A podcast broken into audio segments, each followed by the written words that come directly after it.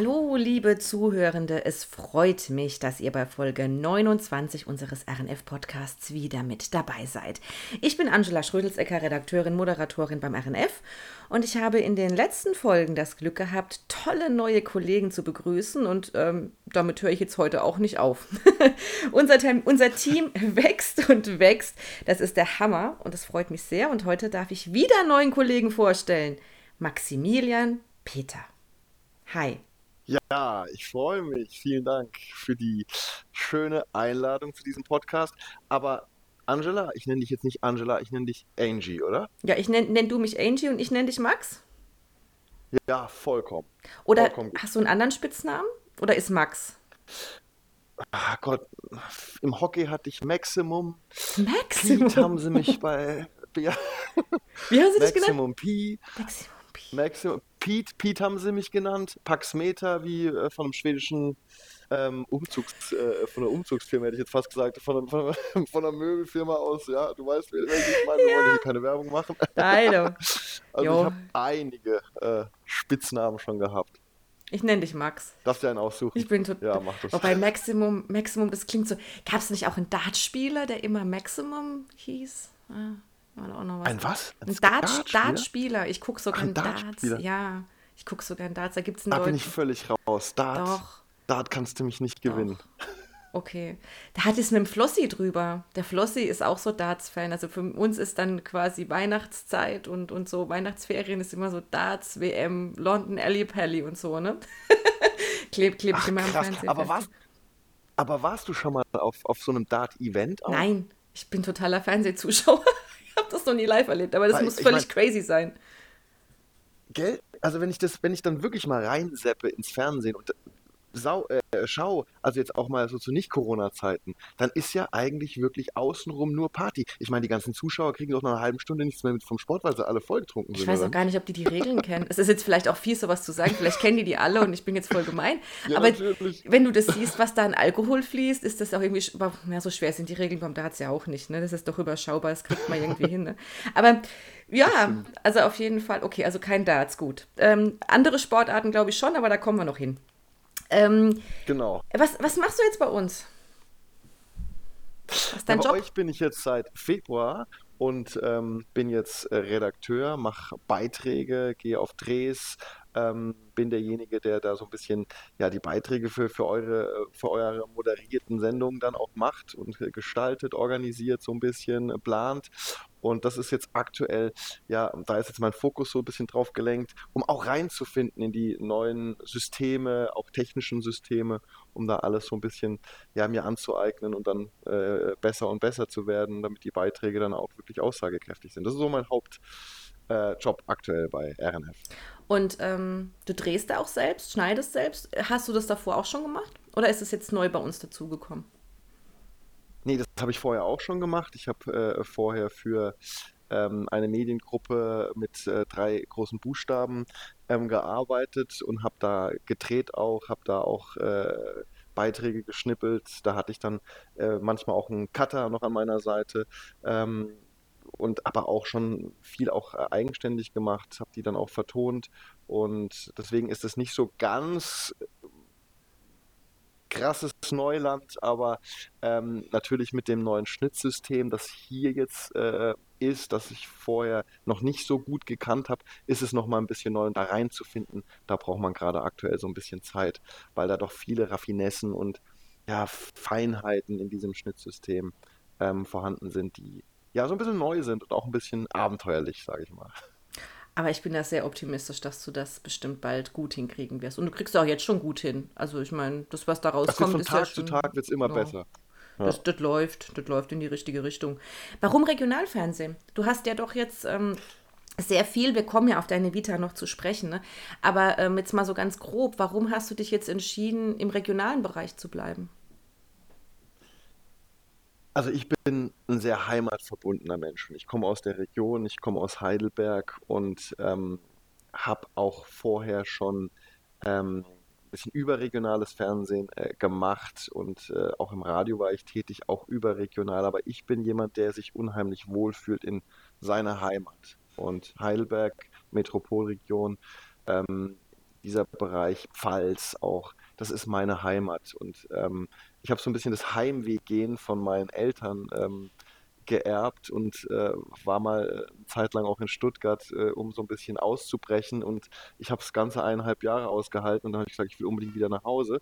Und Regionalprogramm, ich sehe da unheimliches Potenzial, weil ähm, wir natürlich großen Vorteil haben. Wir können die Menschen hier, ich will sagen, füttern mit wirklich regionalen Themen, was ja nationale Sender oder national ausgerichtete Sender ebenso nicht machen. Und wir können denen da sozusagen sehr, sehr viel Mehrwert auch anbieten.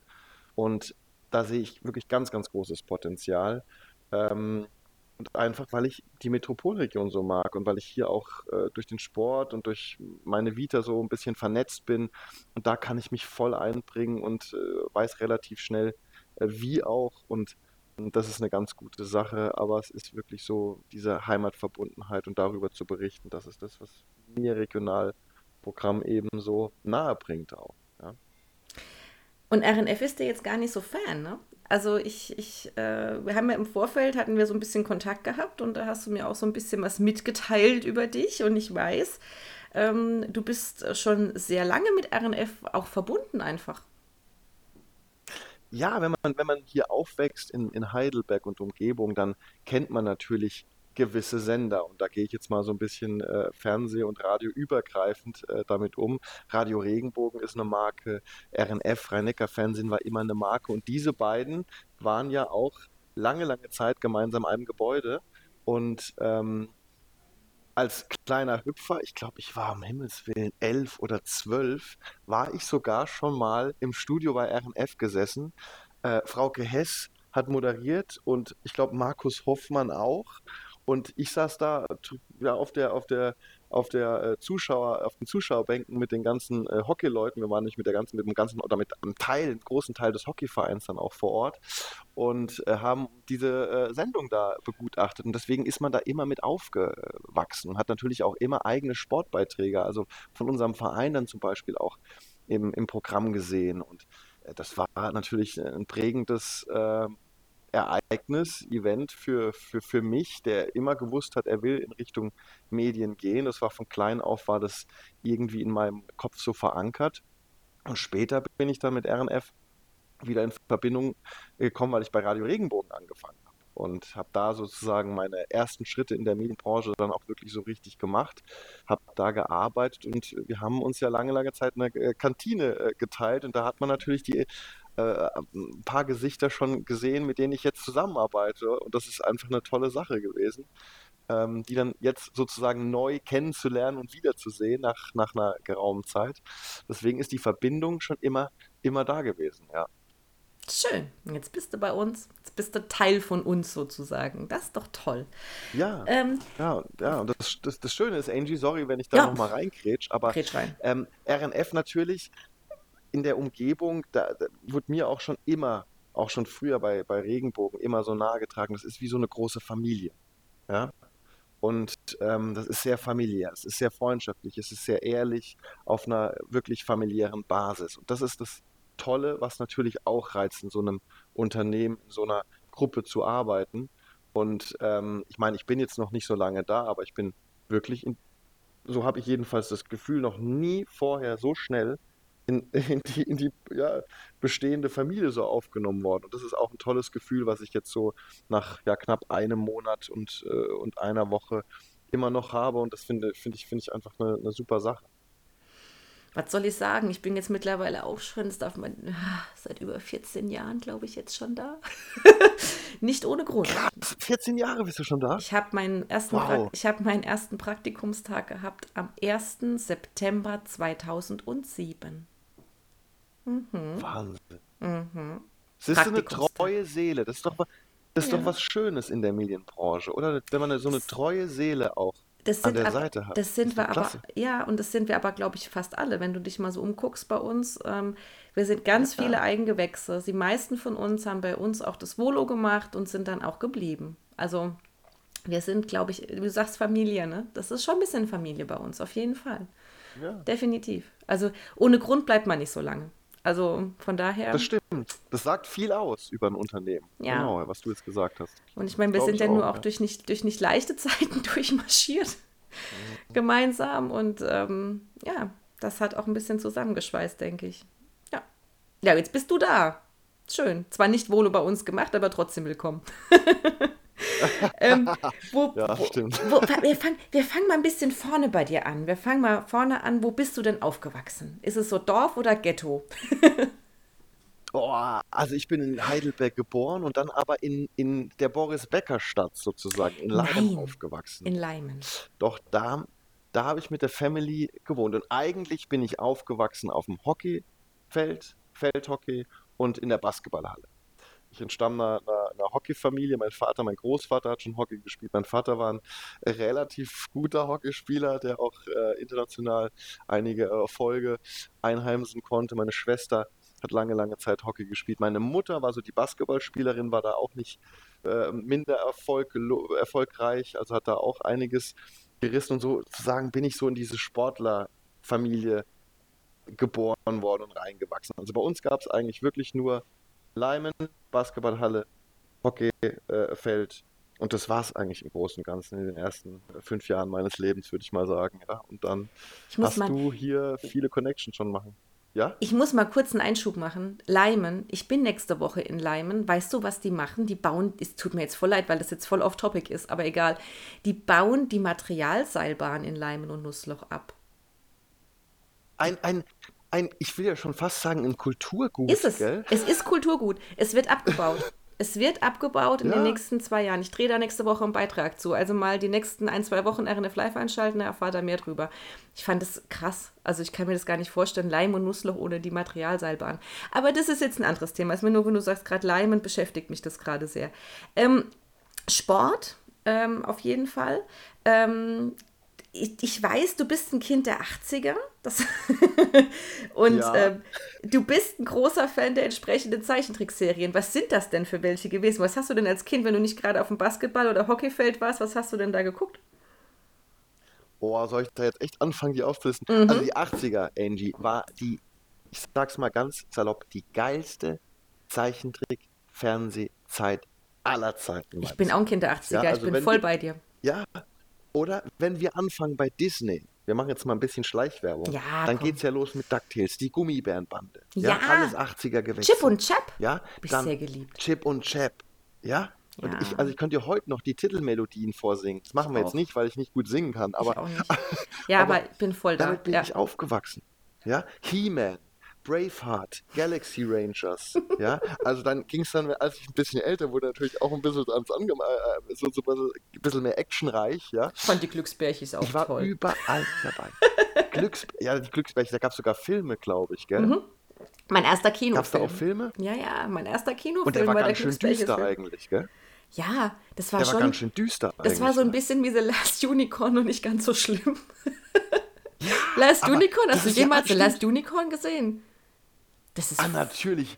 furchtbar, Also, ist furchtbar schlimm kein- für Kinder. Gell? Das ist überhaupt kein ist Kinderfilm. für, also Kinder können sich das nicht angucken. Das ist der Knaller. Krass. Aber wir, also- kind, wir Kinder der 80er mussten resilient sein, wir mussten da durch. Ah, definitiv. Da hat man noch, da ist man noch mit sowas aufgewachsen und zwar irgendwie normal. Aber du hast vollkommen recht. Die Glücksbärchis war Mhm. mega düster. Ich kann mich erinnern.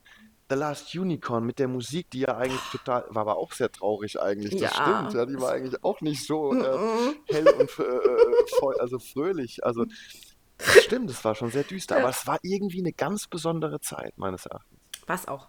Absolut. Und ich war halt eben, du hast die Serien aufgezählt, großer Fan des Mickey Mouse Clubs. Tatsächlich. Das Mickey Mouse Club, Disney Club hieß der Mhm. Oder Disney noch, Club. Disney Club, nicht Gell? Mickey Mouse Club. Disney Club Disney hieß der Club hieß noch. der. Ja, da war ich großer Ja, Fan. der ist von. Disney Club. Den auch jeden Sonntag gesehen. Ja, mit, mit, ja, mit Moderatoren, Achtung, Ralf Bauer, den man ja heute noch kennt, ähm, und Antje Pieper, die mittlerweile Auslandskorrespondentin fürs ZDF, ich meine, was sie jetzt gerade macht, aber die war eine Zeit lang mal Auslandskorrespondentin in Italien und die moderiert, glaube ich, auch irgendein Magazin auf ZDF, ähm, irgendwie, so ein Auslandsmagazin. Ja, Antje, ja. Antje Pieper, Antje die ist, die Pieper ist hab dann Journalistin geworden. gesehen. Ja, Ja, die ist Journalistin stimmt. Und die geworden. habe ich jetzt gesehen, leider halt äh, mit der Berichterstattung äh, Ukraine-Krieg hat Ach, war sie da auch involviert jetzt. gewesen? Genau, hat, okay. Oh. Ja, da hat sie viel moderiert, jetzt viel äh, Spezialsendungen. Ich glaube im ZDF aktuell, genau. Ja. Ah, ich habe eher ARD geguckt, da habe ich das nicht ja. so gesehen. Aber ja, genau, also da ist sie dann gelandet, ne? Und wie gesagt, Ralf Bauer, da braucht man, glaube ich, nichts zu sagen, ne? Den, den glaube ich, den, den kennt man. Ja. Aber die hätte ich jetzt nicht mehr aufzählen können. Doch. Dass die das moderiert. Ich habe sogar den dritten früher. noch vor Augen, ich komme aber auf den Namen nicht mehr. Aber es gab ja drei. Nee, Siehst du mal, ne? Wir Kinder der 80er. Ach, krass. Was für ein Baujahr bist du eigentlich? 83 bin ich. Ah, 81. Zwei Jahre hinter dir. Ja. Vor, dir. vor dir? Hinter dir? Nein, wie auch immer. Ähm, ja, aber kommen wir mal wieder zurück zu dir. Ähm, Schulzeit. Wie war dir eine Schulzeit? Guter ich Schüler? war so ein bisschen der Klassenclown. Aha, Klassenclown. Ich, ich, ich, war ein bisschen der Klassenclown. Ich war immer schon so ein Entertainer. Ich wollte immer Leute unterhalten. Ja, und bin aber immer auch gut mit den Lehrerinnen und Lehrern ausgekommen. Ähm, war auch ein ganz guter Schüler, aber habe so meine Spezialfächer gehabt. Also Mathematik war ich anfangs noch ganz gut, später gar nicht mehr so. Ich bin dann eher so ein bisschen ins musische, kreative gegangen. Also Musik ähm, war ich äh, relativ gut, was für meinen späteren Lebensweg dann auch noch wichtig wurde. Ich war in Sprachen immer ganz gut. Ähm, Englisch, Französisch, Latein hat mich nicht interessiert, weil es halt irgendwie nicht irgendwie anwendbar war in dem Sinne. Im Nachhinein war ich aber ganz froh, als ich dann mein Latinum hatte später, weil ich dann, als ich studiert habe, das dann nicht mehr nachmachen musste.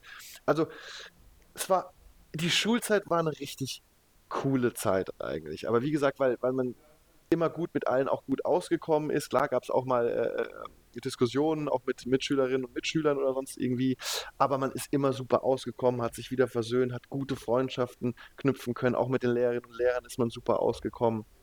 Also als es dann nach der Grundschule, äh, Grundschule, ja genau, vor allem Grundschule, nach der Grundschule äh, aufs Gymnasium gegangen ist, äh, Englisches Institut in Heidelberg, war eine, war eine wirklich ganz tolle Zeit mit vielen, vielen ähm, wunderschönen Momenten, an die ich mich immer noch gerne zurückerinnere, mit Freundschaften, die sich entwickelt haben, die wirklich noch geblieben sind, da kann ich mich nur wiederholen.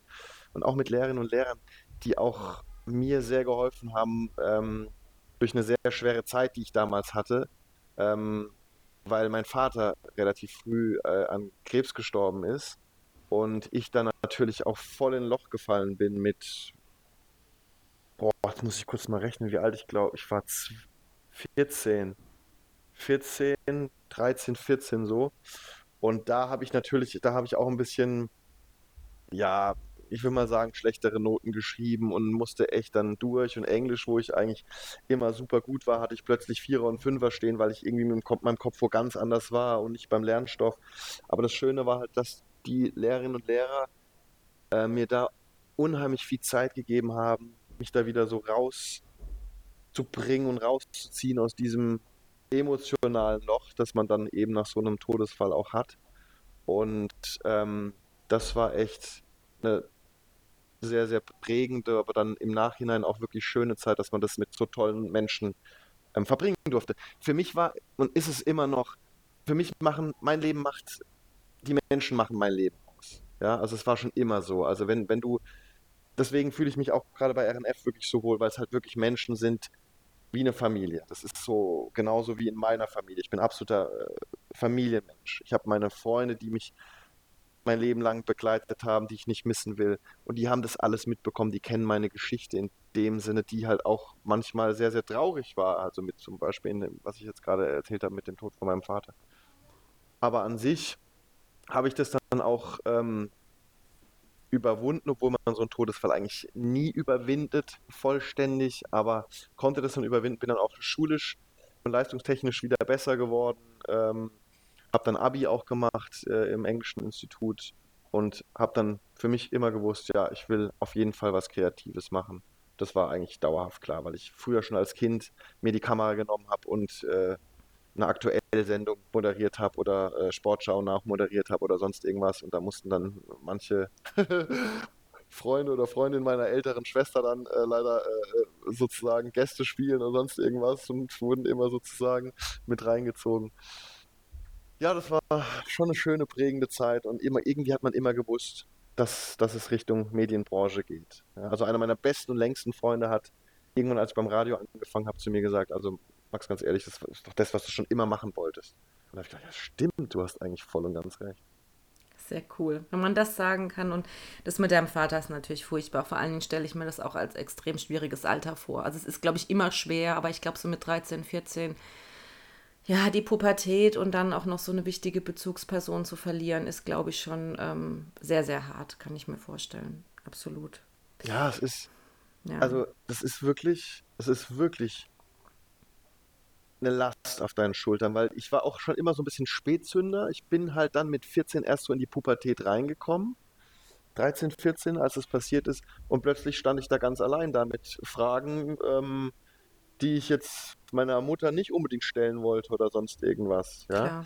Ähm, aber man, es prägt auch ein und es hat mich auch zu dem gemacht, der ich heute bin also gab auch viele Sätze in der Zeit ähm, von Freunden, die gesagt haben, oh Gott, warum ist es deinem Vater passiert? Der hat doch immer Sport gemacht und das auch wirklich Leistungssport. Und dann sage ich immer, ja, aber warum passiert das überhaupt irgendjemandem? Also das ist für mich jetzt keine Entschuldigung, nur weil der Sport gemacht hat, dass es ihm nicht passieren darf oder eine Ausrede dafür. Also ähm, das war immer so was, es hat mich halt in der Denkweise schon viel schneller, viel erwachsener werden lassen auf einmal. Ja, ich musste für mich viel, viel mehr eigenständig entscheiden, obwohl meine Mutter immer an meiner Seite war. Und wie sich, wie eine Bärin hat sie sich immer vor uns gestellt, vor ihre Kinder, und hat für die natürlich auch alles gegeben. Ähm, aber man ist trotzdem dann als, als Junge auch verantwortlich oder fühlt sich verantwortlich dann für die Familie so ein bisschen. Man will Mutter, Schwester beschützen, eher dann doch die Mutter, weil die ja auch viel mitgemacht hat. Ja? Und man fängt anders an zu denken. Das habe ich wirklich gemerkt, so im Nachhinein auch. Und die Musik hat dir viel geholfen. Das ist richtig. Ähm, ich bin, ja, ich habe mich eigentlich aufgefangen, die Filmmusik vor allen Dingen. Also ähm, ich war, bin schon immer unheimlich gerne ins Kino gegangen, habe mir unheimlich gerne Science Fiction, Fantasy angeguckt. Ähm, und ich weiß ganz genau, ähm, als mein Vater gestorben ist, ist der Film Air Force One in die Kinos gekommen und hat ja ein deutscher Regisseur gemacht, nämlich Wolfgang Petersen. Und ich wollte unbedingt diesen Film sehen, weil ich auch so ein Harrison Ford-Fan war und Glenn Close und Air Force One, dieser Film. Ja, und dann ist gerade, das war gerade um die, um die Todesbeerdigungszeit meines Vaters und mein Cousin ist aus Hamburg, äh, Hamburg zu Besuch gekommen und er hat gesagt, komm Max, wir gehen jetzt in den Film, wir lenken dich jetzt ein bisschen ab. Und ich saß in diesem Film und hörte diese Musik meines absoluten Idols und für mich der beste Filmmusiker aller Zeiten, Jerry Goldsmith, und war einfach nur hin und weg, ja, und habe gesagt, boah, ich habe sowas noch nicht gehört, ja, und davor war ich eher so ein bisschen auf Songs ausgerichtet, also wirklich auch mit Gesang, und das war plötzlich großorchestral, ja, bombastisch, ja, ich habe gedacht, wow, also das drivet mich jetzt richtig nach vorne, ja, und das war so der, mit der, mit der Startschuss,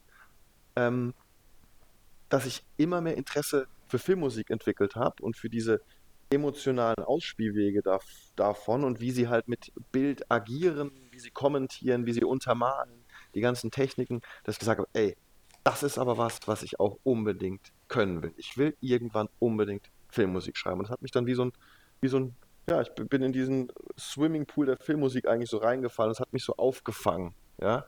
Also, und es war, war eine schöne, schöne Sache ähm, und eine neue, neue Welt, die mir viel Schmerz auch genommen hat in der Zeit. Das kann man ganz ehrlich so sagen. Ja. Und du hast ja bereits davor schon begonnen, dir auch selbst ähm, Klavier beizubringen, autodidaktisch, was ich sehr beeindruckend finde. Ja, das ist richtig. Ich habe mich irgendwann mal hingesetzt, weil ich immer schon sehr musikalisch war. Das liegt auch in der Familie. Mein Großvater, der war immer mit der Quetschkommod, also mit der Ziehharmonika, äh, ähm, äh, dabei gesessen, hat immer Musik gemacht. Also wir waren immer eine sehr, äh, ja, musikalisch interessierte Familie. Und ähm, stimmt, ich habe mich dann irgendwann, habe ich gesagt, du, ganz ehrlich, ich setze mich jetzt einfach mal ans Klavier und klimper mal da ein bisschen drauf rum. Hat sich natürlich am Anfang zum Kotzen angehört, ja, also da kommen wir nicht drum rum. Und dann habe ich mir immer wieder auch mit der Theorie, die ich mir dann Bücher gekauft, die Theorie habe ich dann geguckt, wie ist, wie funktioniert ein Dreiklang, ähm, äh, wie, sind, wie, wie muss ich Harmonien äh, äh, ähm, sozusagen folgen lassen oder fortschreiten lassen, damit die einen Sinn ergeben im gesamten Musikstück und habe mir das immer mehr äh, selbst beigebracht, habe immer mehr die Akkorde dann gespielt, habe mehr improvisiert und ähm, sozusagen immer mehr Klavier dann beigebracht und habe auch schon angefangen zu komponieren, dann auch mit meinem Lehrer am Englischen Institut, der darauf aufmerksam geworden ist, habe ich immer so ein bisschen jede Woche mal so ein paar Stunden mich hingesetzt und haben wir gemeinsam komponiert. Und da ist das Interesse einfach immer größer geworden. Und gesagt habe, ich will irgendwann unbedingt Musik schreiben können. Filmmusik für großes Orchester. Und genau, nach der Schulzeit habe ich dann Musik studiert und Germanistik, mit Schwerpunkt dann auch auf moderne Musik und, und Filmmusik und habe dann die ganze Theorie gelernt, Kontrapunkt, Harmonielehre. Also das, was ich vorher schon ansatzweise gekonnt habe, habe ich dann nochmal vertieft. Und dann habe ich angefangen, immer mehr Musik zu schreiben und das immer mehr auszuarbeiten und äh, äh, weiter zu gestalten. Und das war wirklich sozusagen die Idee aus einer tragischen Situation vielleicht entstanden, aber ich könnte ohne das nicht sein. Also Musik ist, glaube ich, absolute Leidenschaft für mich. Ist das jetzt heute irgendwie auch noch Thema für dich in irgendeiner Art und Form? Machst du irgendwie aktuelle Projekte oder machst du das mehr so für dich einfach, für, für dein Seelenheil sozusagen? Oder geht da auch irgendwas raus an die Öffentlichkeit? Nee, ich mache auch Projekte. Also ähm, sind filmische Projekte, universitäre Projekte waren es teilweise, sind es auch immer noch, oder filmische Projekte von ähm, Auftraggebern, die mir zum Beispiel drei Minuten geben oder auch mal 20 Minuten oder manchmal sind es auch 40 Minuten. Ah, Max, schreib uns mal Musik zu. Also das ist das, was eigentlich immer konstant mitgelaufen ist. Natürlich zeitlich begrenzt, ja, weil ich äh, natürlich einen anderen Job habe ähm, im Fernsehen bei RNF und ähm, aber es ist immer Teil von mir gewesen und ich brauche das auch. Also ich brauche das auch immer mal wieder, mich hinzusetzen und in meine Nerd-Welt zu entfliehen. Ich sage es ja selbst auch immer mit einem leichten Schmunzeln, ja, der Nerd hat sich wieder an, an, an das Klavier gesetzt und ist in seiner Welt und dann bin ich auch wirklich in meiner Welt. Und da kommen Projekte rein, ja, die teilweise echt lustig sind, die schön sind. Es kommen aber auch Projekte ein, die jetzt zur Ukraine-Krise, zum Ukraine-Krieg, wo ich emotional wirklich völlig aus der Bahn geworfen wurde, dass sowas aktuell passiert. Und das geht es ja nicht nur mir so, das geht uns ja allen so. Ja? Ähm, und wenn wir darüber berichten, als Journalisten, als Redakteure, dann berichten wir, soweit wir das können, neutral natürlich darüber. Das ist ja so ein bisschen auch das, was wir machen sollen in unserem Beruf. Und ähm, wenn ich dann Musik dazu schreibe und ein Projekt annehme, wo ich mir auch nicht sicher war, ob ich es machen soll, weil mich das wirklich emotional so getroffen hat, aber dann kannst du wirklich emotional damit umgehen und einfach auch den Schmerz, den du selbst da fühlst in dem Moment, wenn du diese Bilder siehst von Vätern, die ihre Kinder ähm, an Busstationen zurücklassen oder abgeben müssen mit ihren Ehefrauen und dann eigentlich sagen, ja, ich weiß ja gar nicht, ob ich euch wiedersehe, weil ich jetzt in den Krieg ziehe. Und über die Musik kann man sowas verarbeiten, kann ich sowas verarbeiten, weil ich bin, was sowas angeht, vor allen Dingen, wenn Kinder involviert sind, unheimlich sensibel. ähm, und ähm, das Projekt hat mich schon emotional sehr mitgenommen, wie gesagt, für diese Ukraine-Sache da Musik zu schreiben. Also, aber ähm, ja, das. Diese ganze nicht, Situation ist, soll, ist, so unerträglich. Ja. Also sie ist einfach auf so vielen Ebenen so unerträglich. Dieses menschliche Leid, was da im Moment gerade passiert, ist einfach nur der absolute Horror. Also wie du sagst, diese Szenen, so, diese Verabschiedungen, ja. diese, diese Trennungen, dann diese, äh, diese Ängste, die Menschen, die in diesen Luftschutzbunkern sitzen, denen bald das Essen ausgeht, die kein Trinkwasser mehr haben. Also die versuchen zu flüchten, dann werden diese Fluchtrouten beschossen. Also es ist vermint, es ist ohne Worte, was da passiert. Also ohne Worte. Und ich glaube immer, ein kreativer Geist, ja, der Musik macht, der Bilder malt oder sonst irgendwas, der will natürlich auch ein Statement setzen. Ja. Der will auch zeigen, wie er sich gerade fühlt. Und es muss auch gar nicht jeder hören. Es müssen von mir, wenn es nur zwei Leute hören, völlig wurscht, ja. Aber der kann sich darüber, ich will sagen, kreativ artikulieren, ausdrücken, was er gerade fühlt. Das ist für mich so ein bisschen, Katharsis ist das falsche Wort, aber das ist so ein bisschen ich kann mir jetzt gerade mal über meine Wut, über meine Traurigkeit Luft machen. Ja, ich kann jetzt gerade sagen, ich fühle mich so und ich kann es musikalisch ausdrücken. Das ist manchmal, ich will schon sagen, so ein bisschen befreiend. Also du kannst dir damit so ein bisschen eine Last von den Schultern auch runterholen, wegdrücken, etc. Das ist hilfreich in so einer Situation wie, wie, der, wie, wie Krieg in der Ukraine ist es natürlich damit nicht getan. Also es beschäftigt uns tagtäglich und haut uns tagtäglich um und ist eine unheimlich schreckliche, unfassbare, nicht greifbare Realität, die sich da aufgetan hat in der Ukraine und überall in Europa. Es ist ja damit auch nicht getan. Nein, ich habe jetzt gerade die Tage haben so viele Menschen zu mir gesagt, wir haben gedacht, 2021 war ein, war ein blödes Jahr mit Corona und diese ganzen Geschichten, die da waren, die bestimmt auch für viele sehr belastend waren und Menschen über ihre Grenzen hinausgebracht haben und alle dachten so, okay, 2022, es kann ja nur besser werden. Nö, definitiv nicht. Mhm. Es ja, kann noch schlimmer kommen. Es ist, und das es ist, ist wirklich, es ist, ja, da hast du vollkommen recht. Das ist ah. unvorstellbar. Ja, das ist wirklich. Und wir können alle mal, ich meine, wir, wir müssen jetzt in dem Fall dazu sagen, wir haben jetzt heute Dienstag, die Folge wird am Freitag veröffentlicht. Das muss man bei so aktuellen Sachen immer so ein bisschen dazu sagen. Man weiß nicht, was jetzt in den mhm. nächsten Tagen noch passiert. Wir hoffen einfach, ähm, dass irgendwann eine Lösung gefunden wird, diesen Krieg zu beenden. Also es ist. Hundertprozentig. Du sprichst mir aus der Seele. Das hoffen wir alle, glaube ich. Und ja, ähm, ja, ja. mehr können wir gar nicht dazu sagen. Ja, ähm, wir, wir gehen, es, es fällt mir jetzt gerade total schwer, aber wir, wir gehen jetzt einfach mal ein Thema weiter. Ähm, du hast Musik und Germanistik studiert. Ähm, wo hast du Richtig? studiert? Wie war dein Studium? Erzähl mal ein bisschen darüber. Ich habe es in Heidelberg, in Heidelberg studiert. Ich bin auch aufgrund meines Hockeysports nie wirklich aus Heidelberg weg. Ich habe auch natürlich hätte oder hätte Möglichkeiten gehabt, ähm, auswärts zu studieren. Das wär, hätte mir vielleicht auch mal ganz gut getan, aber da man halt so familiär auch, das war auch so eine Familie und ist es jetzt wieder geworden, ähm, ist eben der Hockeyclub für mich gewesen hier in Heidelberg. Ich bin da aufgewachsen und habe Hockey natürlich immer, es war für mich immer an allererster Stelle. Ich habe hm, da lange, lange Zeit äh, gespielt, Jugend, dann auch später erste Herren. Und deswegen habe ich eigentlich auch äh, mich entschieden, wirklich in Heidelberg zu bleiben, hier zu studieren. Habe gesagt, ich will auf jeden Fall Musik machen und ich will auf jeden Fall was machen, wo ich eine gewisse Allgemeinbildung noch ausformen kann, aber vor allen Dingen auch, weil ich auch gerne schreibe, ähm, das kombinieren kann. Dann mag Germanistik natürlich hat gepasst einfach. Und das habe ich dann gemacht hier in, an der Universität in Heidelberg, habe hier länger studiert, als ich vielleicht hätte studieren sollen, weil ich mein Studium natürlich auch sehr genossen habe und auch dieses ähm, Leben zwischen Hockey, Studium und ein bisschen feiern gehen in der Heidelberger Altstadt.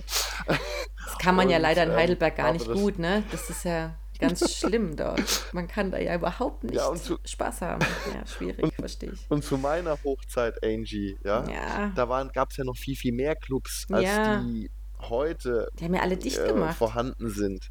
Ja. Sind ja alle zu. Und damals hast, hast du halt Sachen gehabt, da konntest du von Mittwoch bis Sonntag, wenn du wolltest, konntest du raus, ja. und konntest irgendwie feiern gehen. Natürlich haben wir das nicht gemacht, weil wir auch noch trainiert Nein. haben, etc. und alles drum und dran. Aber es kam halt auch schon mal vor, dass wir dienstags im Training waren und äh, das Training ging so bis 21 Uhr oder 21.30 Uhr und äh, während dem Einspielen haben wir gesagt, was ist denn heute für eine Party? Ah, da ist doch Juristenparty im Ziegler. Ah, da gehen wir danach noch hin. Ja? Und das kam halt auch oft vor. Also wir haben das schon genossen und ich habe es auch sehr, sehr ähm, ausgelebt, diese Phase vielleicht ein, zwei Jahre zu lang. Ja, aber ich finde, das irgendwie, das gehört auch ein Stück weit ein bisschen auch zum Studentenleben, auch ein, damit dazu. Ich fand es so schade, die letzten zwei Jahre, die, die ganzen Studierenden, die überhaupt kein soziales Leben hatten. Das, klar war es nötig und wir mussten das alle machen, aber mir hat es einfach so ja. furchtbar leid getan. Das ist doch so eine schöne Zeit. Und jetzt machen die den Bachelor ja eh nicht mehr so lange. Und zwei Jahre davon sind jetzt im Prinzip weg. Und ich finde das schade. Also es ist, weil das gehört das doch irgendwie dazu. Es ist doch irgendwie ein Teil davon. Ja, definitiv. Denk an die Abi-Leute, die keine richtigen Abi-Sausen ja. feiern konnten. Ja, furchtbar. Das Wenn ich das so erlebt leid. hätte damals. Ja.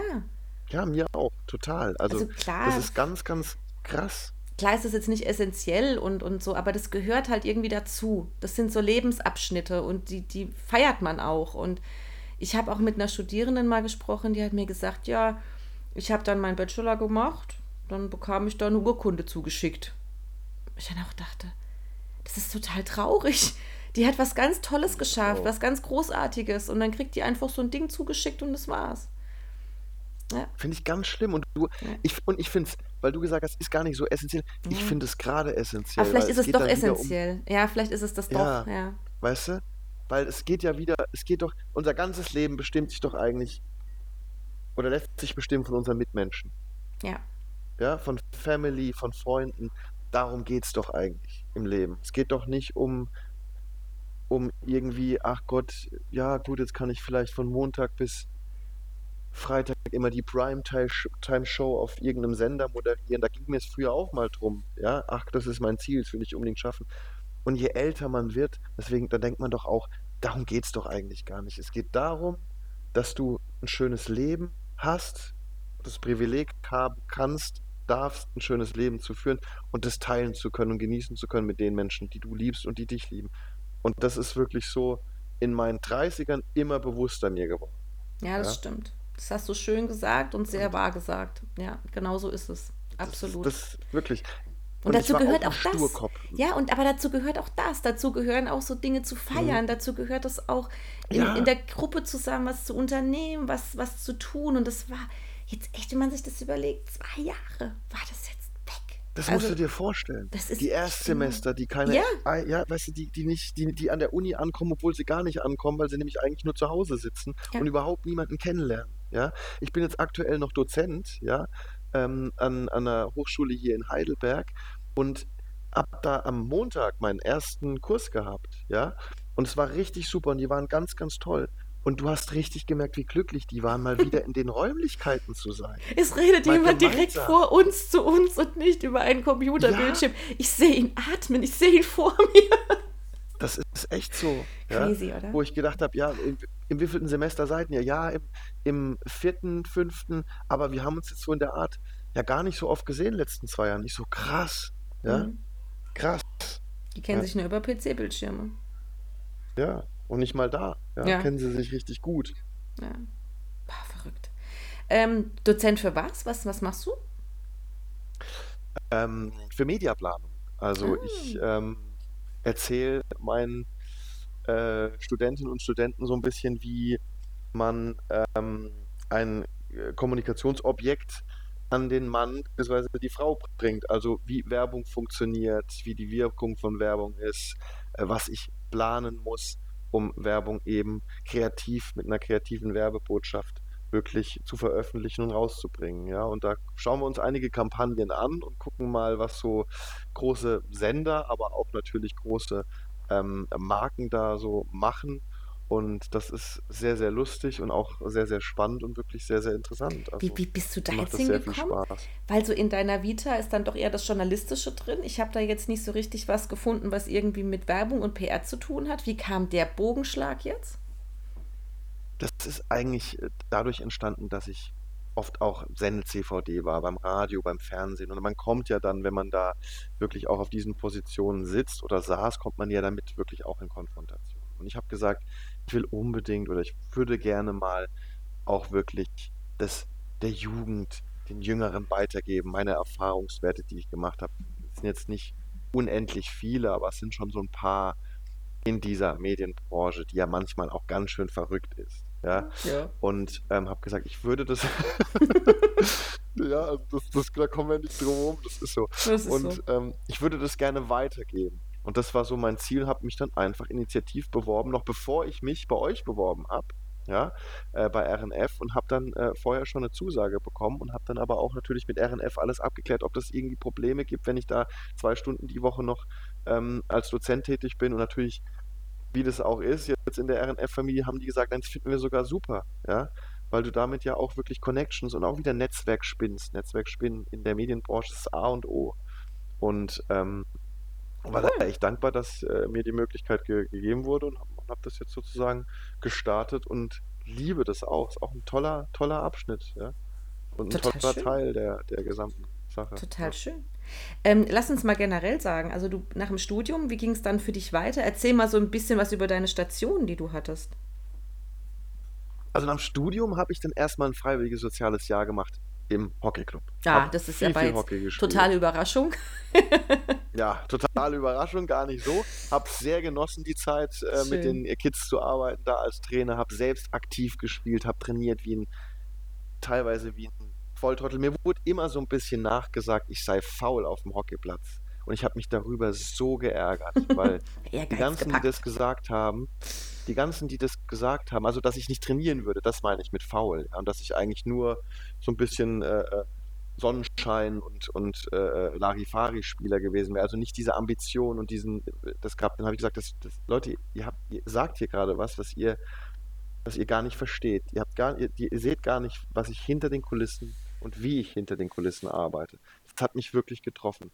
Das ist aber auch so eine Sache, wenn man aus einer Familie stammt, wo der Vater Olympiasieger ist, ja, ähm, und dann vielleicht nicht als Sohn so gut ist wie der Vater, Hm, dann ist es manchmal ganz schön sehr schwer, große Fußstapfen, in die man dann treten muss. ja. Ähm, also ich wurde oft mit ihm verglichen, wo ich gesagt habe, Leute, ich bin nicht er, ich bin ich, ja. Und wenn ihr mal hingucken würdet, würdet ihr sehen, dass ich nicht so schlecht bin, wie ihr mich macht, nur weil ich nicht so gut bin wie er. Ja? Hm, Verstehst du, oder? verstehe ich total, ja. Und ich, wirklich, ich habe jeden Tag trainiert. Ich war im Fitnessstudio, bin ich übrigens immer noch. Ja?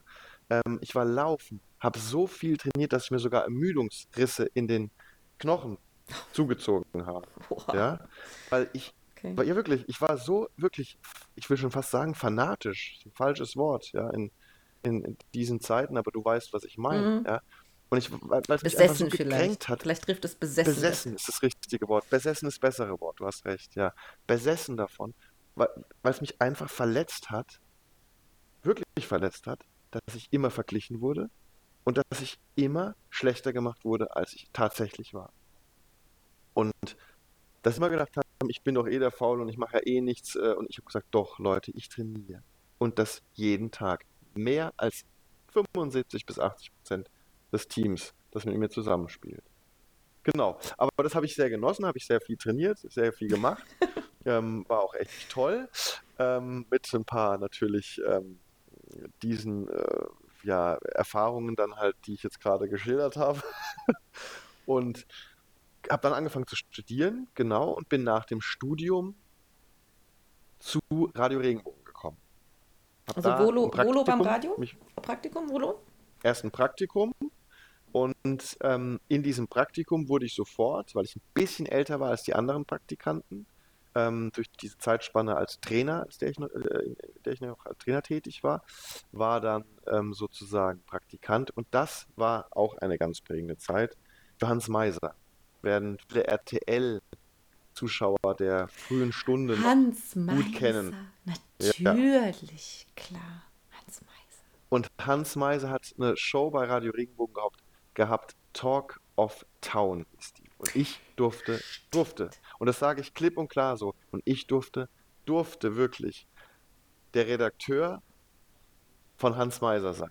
Nein. Ab Woche 1. Und es war eine, wirklich eine mega Ehre, vor allen Dingen, weil dieser Kerl so bodenständig und so ein toller Mensch ist. Ja, der ist ja auch jetzt mal ein bisschen durch die Presse gegangen, ähm, weil die Presse ihn auch so ein bisschen niedergemacht hat, wo ich sage, Leute, ganz ehrlich, das lasse ich nicht zu, weil dieser Kerl ist so bodenständig, so herzlich, der nimmt sich immer zurück, ähm, der nimmt immer den Teamgedanken mit auf in seinen Beiträgen und auch in seinen Talkshows, ob beim Radio oder beim Fernsehen. Und von dem habe ich unheimlich viel gelernt und auch, wie gesagt, deutlich gelernt. Das hat er nämlich mal so gesagt. Als Moderator bin ich nur die Servicekraft.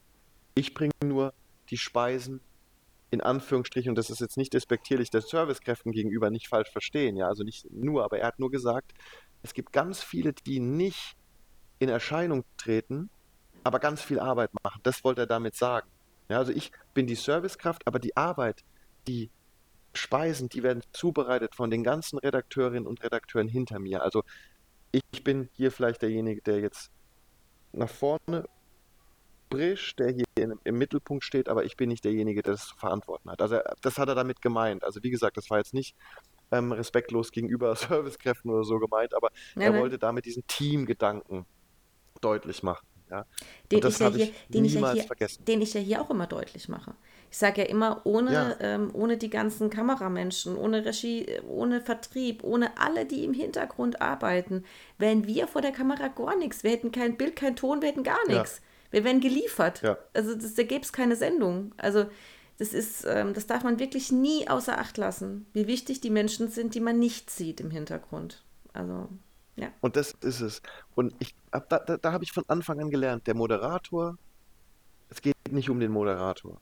Es geht um die Beiträge, es geht um die Gäste und der Moderator ist wirklich da, vielleicht alles zusammenzuhalten und zu verbinden, aber er ist nicht der Mittelpunkt der Sendung. Und das habe ich von ihm mitgenommen. Und das fand ich unheimlich toll, muss ich ehrlich sagen. Wie ging es denn dann weiter für dich? Bei Radio Regenbogen habe ich dann äh, erstmal ganz toll die, ähm, es war auch eine lustige Zeit, habe dann immer die Veranstaltungstipps moderiert. Das waren so 2 Minuten 30 Einspieler äh, morgens und mittags. Dann durfte ich mal den Sonntag moderieren, abends 20.15 Uhr, wo keiner zuguckt oder Oha. beziehungsweise in dem Falle zuhört, weil jeder ja Tatort guckt. Aber das war mir egal. Ich habe immer gesagt, und wenn ich nur für zwei Menschen eine Show mache, mache ich die genauso, wie wenn ich die für zwei Millionen mache. Das war ja. immer meine Devise. Wir hatten, da das, ganz ich, wichtig. wir hatten das ja an der Stelle auch schon, glaube ich, schon mal gehabt zum Thema Radio. Es ist nun mal so, dass wirklich beim Radio die Primetime morgens ist. Die Primetime, ja, die, die, wichtigste ja. Zeit im Radio ist die zwischen 6 und was weiß ich, 9, 10 Uhr. Dann ist Schluss, ja. Vielleicht, genau. ähm, das ist, das ist die, die, die, dieses 20.15 Uhr Fenster, was Sie vom Fernsehen erkennen. Also von Vergiss daher ist Son da hört niemand zu. Ja, ja also Sonntagabend 2015 ist wirklich keine. Aber ist es trotzdem eine coole Zeit, um auch mal zu lernen, ne? Und sich auszuprobieren. Natürlich, ja, ja das ist es. Und habe dann immer mehr moderieren dürfen bei Radio Regenbogen und dann wurde Regenbogen 2 gegründet, also der Rocksender. Ja, cool, der, da warst du auch. Ähm, und da habe ich dann meine eigene Show bekommen. Die Drive Time Show war das auch. Drive Time ist ja so der, der, der zweite Peak am Tag, wenn die Leute äh, zur Arbeit fahren, hören ganz viel und wenn sie wieder von der Arbeit zurückfahren, hören sie auch nochmal. Da durfte ich dann moderieren, habe da auch lange moderiert und dann hat es mich aber nochmal gekitzelt. Ich habe gesagt, ich kann doch nicht mein Leben lang nur in der Metropolregion bleiben.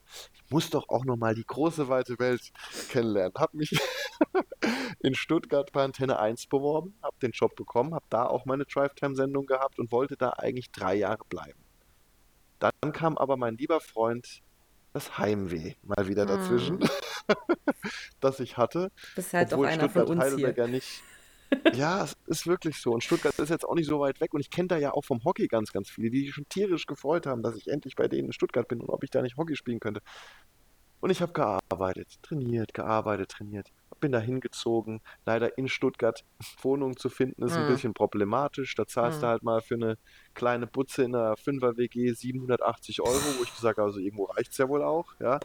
Und habe dann irgendwie in der Peripherie bei Silbenbuch eine Wohnung gefunden und da wurde ich dann so ein bisschen, muss ich ehrlich sagen, durch das Heimweh auch melancholisch, weil da war halt nichts los.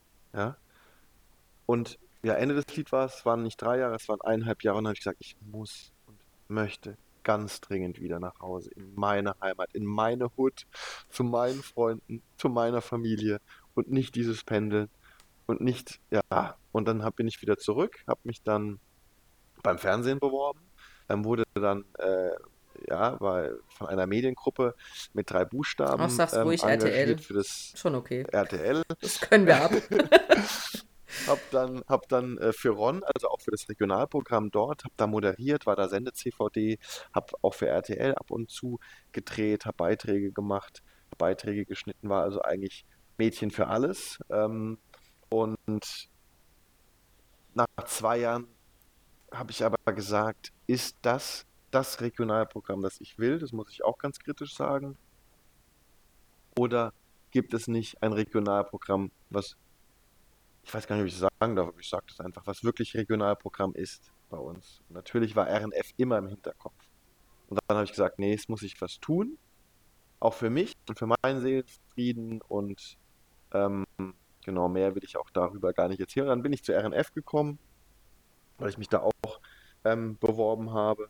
Und ähm, wie gesagt, und unser beider Chef, äh, Ralf äh, ähm, Kühnel, der mich ja auch noch von Regenbogenzeiten auch gekannt hat, mit dem hatte ich dann ein erstes tolles Gespräch und ich habe sofort gewusst, bitte, ich möchte hier hin. Weil ich merke schon in den ersten Gesprächen, dass es halt einfach wirklich familiär ist und das ist das, was ich brauche, weil Angie, sind wir mal, sind wir mal ganz ehrlich, ja, die Medienbranche, so geil, sorry, dass ich jetzt geil gesagt habe, so geil der Job auch ist, ja, ähm, es ist auch ein verrückter Job und es gibt auch viele, viele Menschen in diesem Job, die ordentlich die Ellenbogen ausfahren, ja, um einfach selbst nach vorne zu kommen, um selbst, wie ich gerade vorhin gesagt habe, jede Drive, äh, jede Drive-Time, jede Primetime-Sendung zu moderieren und sich selbst im, im, im, im Licht eigentlich zu sehen. Und das hat man halt, hab, oder habe ich früher halt ganz, ganz oft so miterlebt, wo ich gedacht habe, nee, ich will das nicht. Ja, ich will nicht von oben herab behandelt werden, weil ich habe auch schon ein bisschen Erfahrung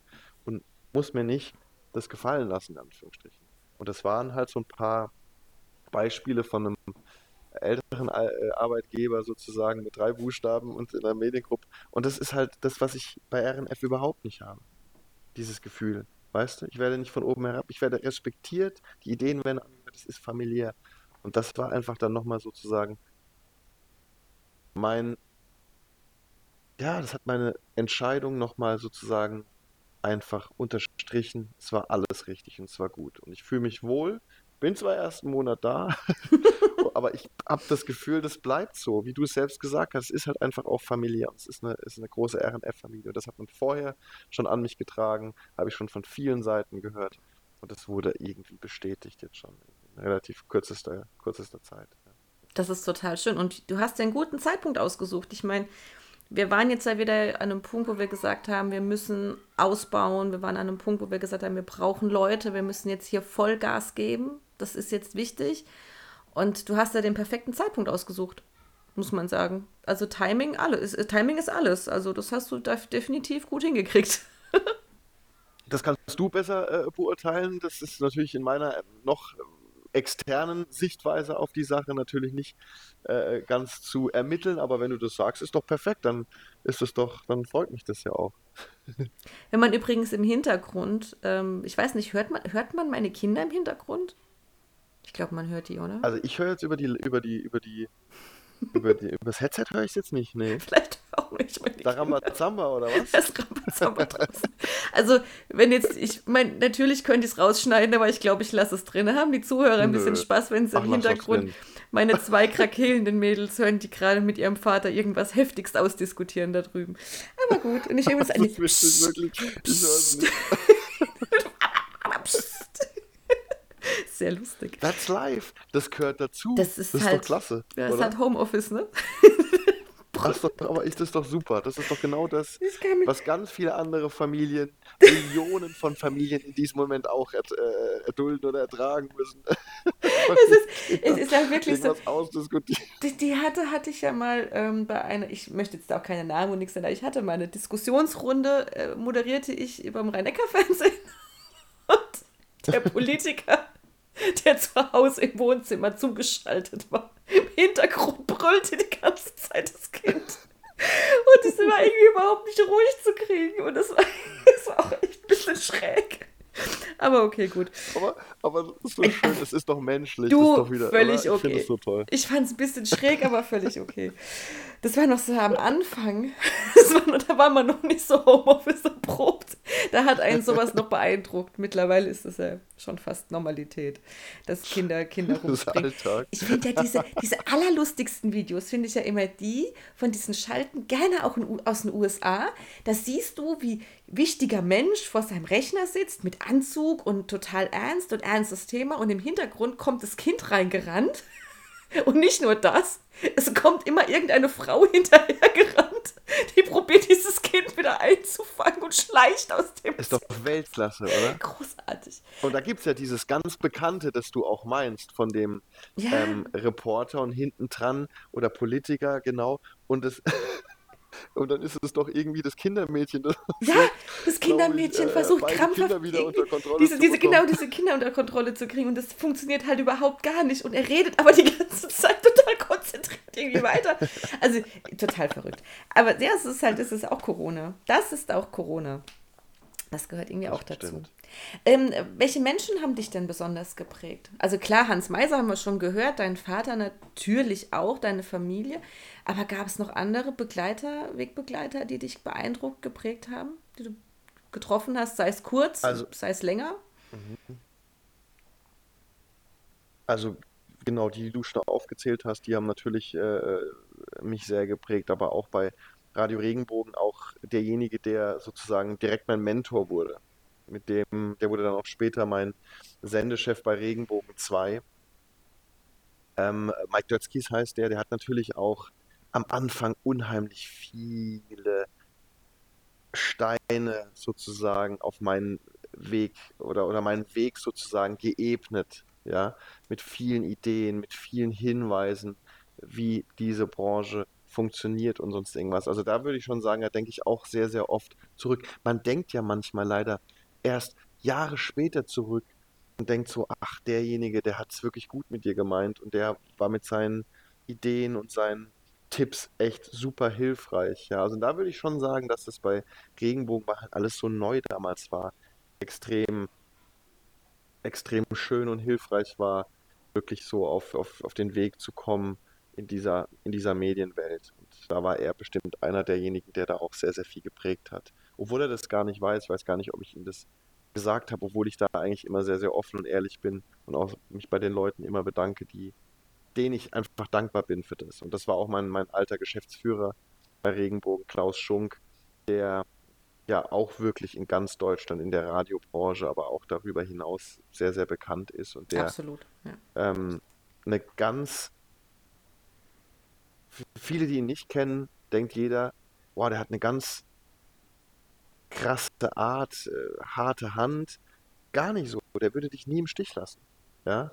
Der war natürlich äh, in seinem Berufsleben auch streng. Das fand ich aber auch super, aber man konnte mit dem unheimlich gut reden und man konnte ihm auch die Meinung deutlich machen, ähm, sachlich Kritik ausüben und auch darüber mit ihm sprechen. Der hat mich auch sehr geprägt und er hat es auch immer gut mit mir gemeint. Ja?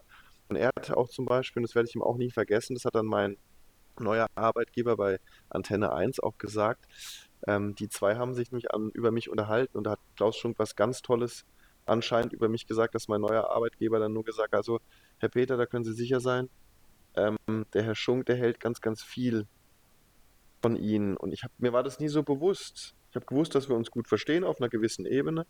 Aber das hat mich dann auch gefreut. Leider halt immer erst im Nachhinein, dass man sowas dann einfach auch, wenn man noch ein paar Jahre darüber nachdenkt oder wenn ein paar Jahre ins äh, ja, Land gezogen sind, dass man dann einfach das auch realisiert. Ja? Geprägt natürlich die Musik oder musikalisch ähm, äh, Jerry Goldsmith, der, den ich täglich höre, der mich täglich begleitet, den ich nie kennengelernt habe, den ich nie live getroffen habe. Ich wollte mal auf ein Konzert nach Monte Carlo und drei Tage äh, vor diesem Konzert hieß es ja, er ist leider zu, zu schwer krank und kann äh, nicht mehr dirigieren. Da ist mir fast Herz gebrochen, weil ich ihn unbedingt mal live sehen wollte. Ähm, und der ist dann leider auch äh, ein halbes Jahr später auch an Krebs gestorben. Ähm, aber der äh, durch seine Musik natürlich sehr, sehr prägend. Und klar, also meine Mutter, die immer für, für die Familie einsteht, die kämpft und gekämpft hat für die Familie, die uns alles ermöglicht hat in auch äh, schwierigen Zeiten. Ganz, ganz wichtig. Und dann halt einfach auch ganz viele Menschen, mit denen ich täglich zu tun habe.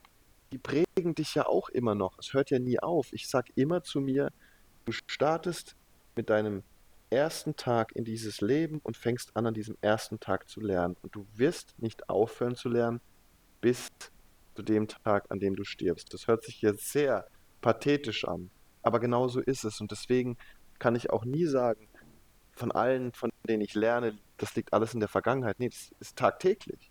Das ist tagtäglich immer noch. Genauso von euch, meinen, meinen Kolleginnen und Kollegen bei RNF. Jeden Tag lerne ich noch irgendwas dazu, ob im Umgang, ob wie man einen Beitrag vielleicht ein bisschen anders strukturieren kann, wie man dies und das und jenes macht. Oder Freunde, die dir auch mal kritisch gegenübertreten und sagen, Max, das fand ich jetzt nicht so gut, wie du da reagiert hast und dir nicht nur auf die Schultern klopfen und sagen, ah, du bist doch spitze und super. Die besten Freunde sind keine Schulterklopfer. Das ist was, was ich auch von meinem Vater gelernt habe, diese Aus. Und so gibt es ganz viele Menschen, die prägen und das sollte eigentlich nie aufhören, weil ich glaube, das ganze Leben ist irgendwie so ein Lernprozess. Du sagst viele schöne, wahre Dinge in diesem Podcast hier, muss man sagen. Ähm, blicken wir mal wieder äh, zurück zum RNF. Ähm, was, was schaust du denn gerne bei uns? Welche Beiträge gefallen dir gut oder welche Sendereien gefallen dir gut? Was ist so dein Geschmack bei uns im Programm? Also ich mag ja unheimlich gern, wenn man wirklich ähm, Corona-bedingt natürlich auch nicht mal ganz einfach gewesen, aber wenn man wirklich eine Talkrunde hat. Das ist was, äh, wo ich sehr, sehr viel mit anfangen kann, vor allen Dingen, wenn man regionale Themen dann auch aufbereitet und die natürlich auch diskutiert mit gewissen Menschen aus gewissen, gewissen Bereichen. Das ist natürlich super. Das gibt es bei Intensiv natürlich, ähm, wo wir so Talks ja auch sehr, sehr oft haben. Ähm, ich mag aber auch, wenn wir wirklich Bereiche der Metropolregion ke kennenlernen, wie zum Beispiel Entschuldigung, jetzt muss ich kurz hüsten. Mich kurz verschluckt. Ähm, Urban zum Beispiel ist auch eine super Sendestrecke. Macht die Karte wo man toll. einfach ja. genau, wo man, wo man Dinge sieht und kennenlernt, die eigentlich vor deiner Nase sind, aber die man manchmal gar nicht kennt, weil man halt einfach doch schon so lange hier wohnt und halt dann doch den Fokus auf was anderes gerichtet hat. Das ist, und da kommen wir wieder zu dem Potenzial zurück, was so ein Regionalformat eben hat dass man das toll machen kann. Ja? Talkrunden über regionale Themen. Urban, wo wir wirklich Ortschaften besuchen. Und natürlich ist RNF Live die Sendung, die wir immer um 18 Uhr, für die wir produzieren und die wir natürlich auch ausstrahlen. Ähm, das ist das Zugpferd und darum lässt sich unheimlich viel knüpfen. Ja, das Zugpferd, die Number 1, die Number 1 mit ähm, den Themen, die die Region die Themen, die die Region äh, interessieren, magazinisch auch teilweise aufbereitet und darum kann man so viel mehr stricken. Und das geht ja Hand in Hand und äh, hat auch eine Konnektivität zu anderen Formaten und Sendestrecken und das finde ich einfach eine gute Sache und da ist noch Potenzial da und da können wir noch viel, viel reißen und viel, viel machen und das muss für mich auch so ein bisschen das Ziel sein, mit kreativen Ideen um die Ecke zu kommen und da hoffentlich viele von euch zu begeistern. So ein paar habe ich schon rumgeschickt und das ist sowas, äh, was ich einfach toll finde. Da haben wir ganz viel Potenzial. Jetzt nimmst du mir meine letzte Frage weg. Ich wollte dich nämlich am Schluss fragen. Letzte Frage. Ähm, was sind deine Ziele beim RNF? Jetzt hast du ein Ziel schon mal genannt. RNF Live, ähm, dass wir da einfach uns weiterentwickeln, was ich total toll finde, weil so, so ein Produkt ist ja auch immer in Bewegung. Also das ist ja, das ist ja nie statisch, das darf auch nie statisch sein, weil auch die, die Zuschauer verändern sich ja, das Leben verändert sich, die Gesellschaft verändert sich, die Sehgewohnheiten verändern sich, die Ansprüche verändern sich und dementsprechend muss man so ein Produkt ja immer anpassen. Und da ist es natürlich toll, wenn jemand von außen kommt, der dann so ein bisschen Input von außen gibt, weil man ja doch schon sehr lange an diesem Produkt selbst arbeitet. Und dann ist es toll, wenn jemand sagt, hey, vielleicht das oder jenes. Ne? Also das ist, ähm, ich finde das mega und ich finde das ganz, ganz prima. Aber hast du noch andere Ziele beim RNF? Irgendwas, wo du sagst, also das hätte ich, da hätte ich Bock drauf, das würde ich gerne mal machen? Oder da mag ich hin? Naja, gut. Na gut, also da ich halt auch mein Leben lang natürlich moderiert habe, ja, habe ich natürlich auch Lust, vor der Kamera zu agieren. Klar, wir, wir, ich meine, wir sind alle, alle, die in der Branche ähm, arbeiten, haben Lust, natürlich auch vor der Kamera was zu machen. Aber ich sage es nochmal, das habe ich ja auch immer schon anklingen lassen, dass es nicht das Primärziel ist. Ja, weil ich liebe es auch unheimlich, Beiträge zu machen, die emotional tiefgründig sind, die tiefer reingehen in die Materie, Porträtähnliches über Menschen der Region, was wir vielleicht so noch nicht auf dem Schirm hatten, die was Außergewöhnliches machen. Das ist natürlich ganz, ganz klasse auch wirklich Konzeptentwicklung mit vorantreiben, mit Ideen um die Ecke kommen, die vielleicht auch noch nicht so umgesetzt wurden. Und da einfach Manpower auch reinstecken, dass wir da uns, wie du es gesagt hast, und da muss ich gar nicht mehr viel zu sagen, weil, wie du es gesagt hast, solche Formate, so ein Sender, solche Medienbereiche sind immer in konstant in Ausarbeitung, in, in Weiterführung, in Veränderung, fluktuieren immer, gehen immer weiter. Ähm, da einfach einen Teil dazu zu geben, aus, auch aus einer externen Sichtweise noch, das ist richtig. Deswegen bin ich aktuell auch noch so ein bisschen in der Beobachtungsmut, dass ich auch noch viel beobachte. Ja, das und war viel gucke, wert. Das wie, ist viel wert. wie läuft es, wie ist die, wie ist die Binnenstruktur, ähm, wie ticken die einzelnen Konzepte auch und wie äh, klingen sie an. Und, und das ist gerade so ein bisschen, ich meine, wir dürfen nicht unter, unterschätzen, Angie, ich bin erst einen Monat da. Ja, und es sind so viele Eindrücke, die in diesem einen Monat äh, natürlich auf mich einprasseln äh, äh, und das auf, auf einer ganz positiven Art und Weise. Ja, aber es gibt viele Dinge, technische, technische Versiertheit, die ich noch ausarbeiten muss. Ja, wie gesagt, wir sind Cut, haben wir schon gesprochen, also unser Schnittsystem etc. Das noch voranzutreiben, muss jetzt erstmal, finde ich, für mich die erste Aufgabe sein. Danach kommen die Feinheiten. Und ich hoffe, dass sie sehr schnell kommen, weil Geduld ist eine Tugend, aber es ist nicht meine. aber ähm, und, und, ja, und da so ein bisschen voranzutreiben, aber das auch sinnvoll und mit einem gewissen Konzept zu machen und da mitzuhelfen, das ist immer eine ganz tolle Sache. Toll. Das, dem ist doch nichts hinzuzufügen. Außer, tatsächlich zwei Dinge möchte ich gerne hinzufügen. Ich glaube, dass der Dartspieler, jetzt schlagen wir mal kurz wieder den Bogen zum Anfang. Ich glaube, das ist der Max Hopp und ich glaube, dessen Spitzname ist nicht Maximum, sondern Maximizer. Jetzt werden wahrscheinlich alle Dart-Fans aufschreien. Ich glaube, er heißt Maximizer. Ich kann es nicht googeln, weil ich jetzt mein Internet nicht anschmeißen kann, aber sonst Tonstörungen haben. Das stört nämlich, wenn ihr Internet ist. Maximizer. Ich glaube, ist auch ein cooler ich glaube, er heißt, ich, Maximizer. es ist, glaube ich, Max Hopp und ich glaube, der heißt Maximizer und nicht Maximum Power oder so. Das war das eine und das andere ist, ich muss noch tatsächlich was aus der letzten Folge korrigieren. Ich bekam nämlich tatsächlich Nachrichten geschickt zu dem Interview, was ich gemacht habe hier im Podcast mit unserem neuen Geschäftsführer, neuen zweiten Geschäftsführer, Michael Hollfelder. Und wir haben uns über das Duppeglas unterhalten. Und es ah, gibt ja weltbekannte Doppelglas. das weltbekannte Duppeglas. Jetzt Achtung. Und wir hatten es über das Glas, was es im Hessischen gibt.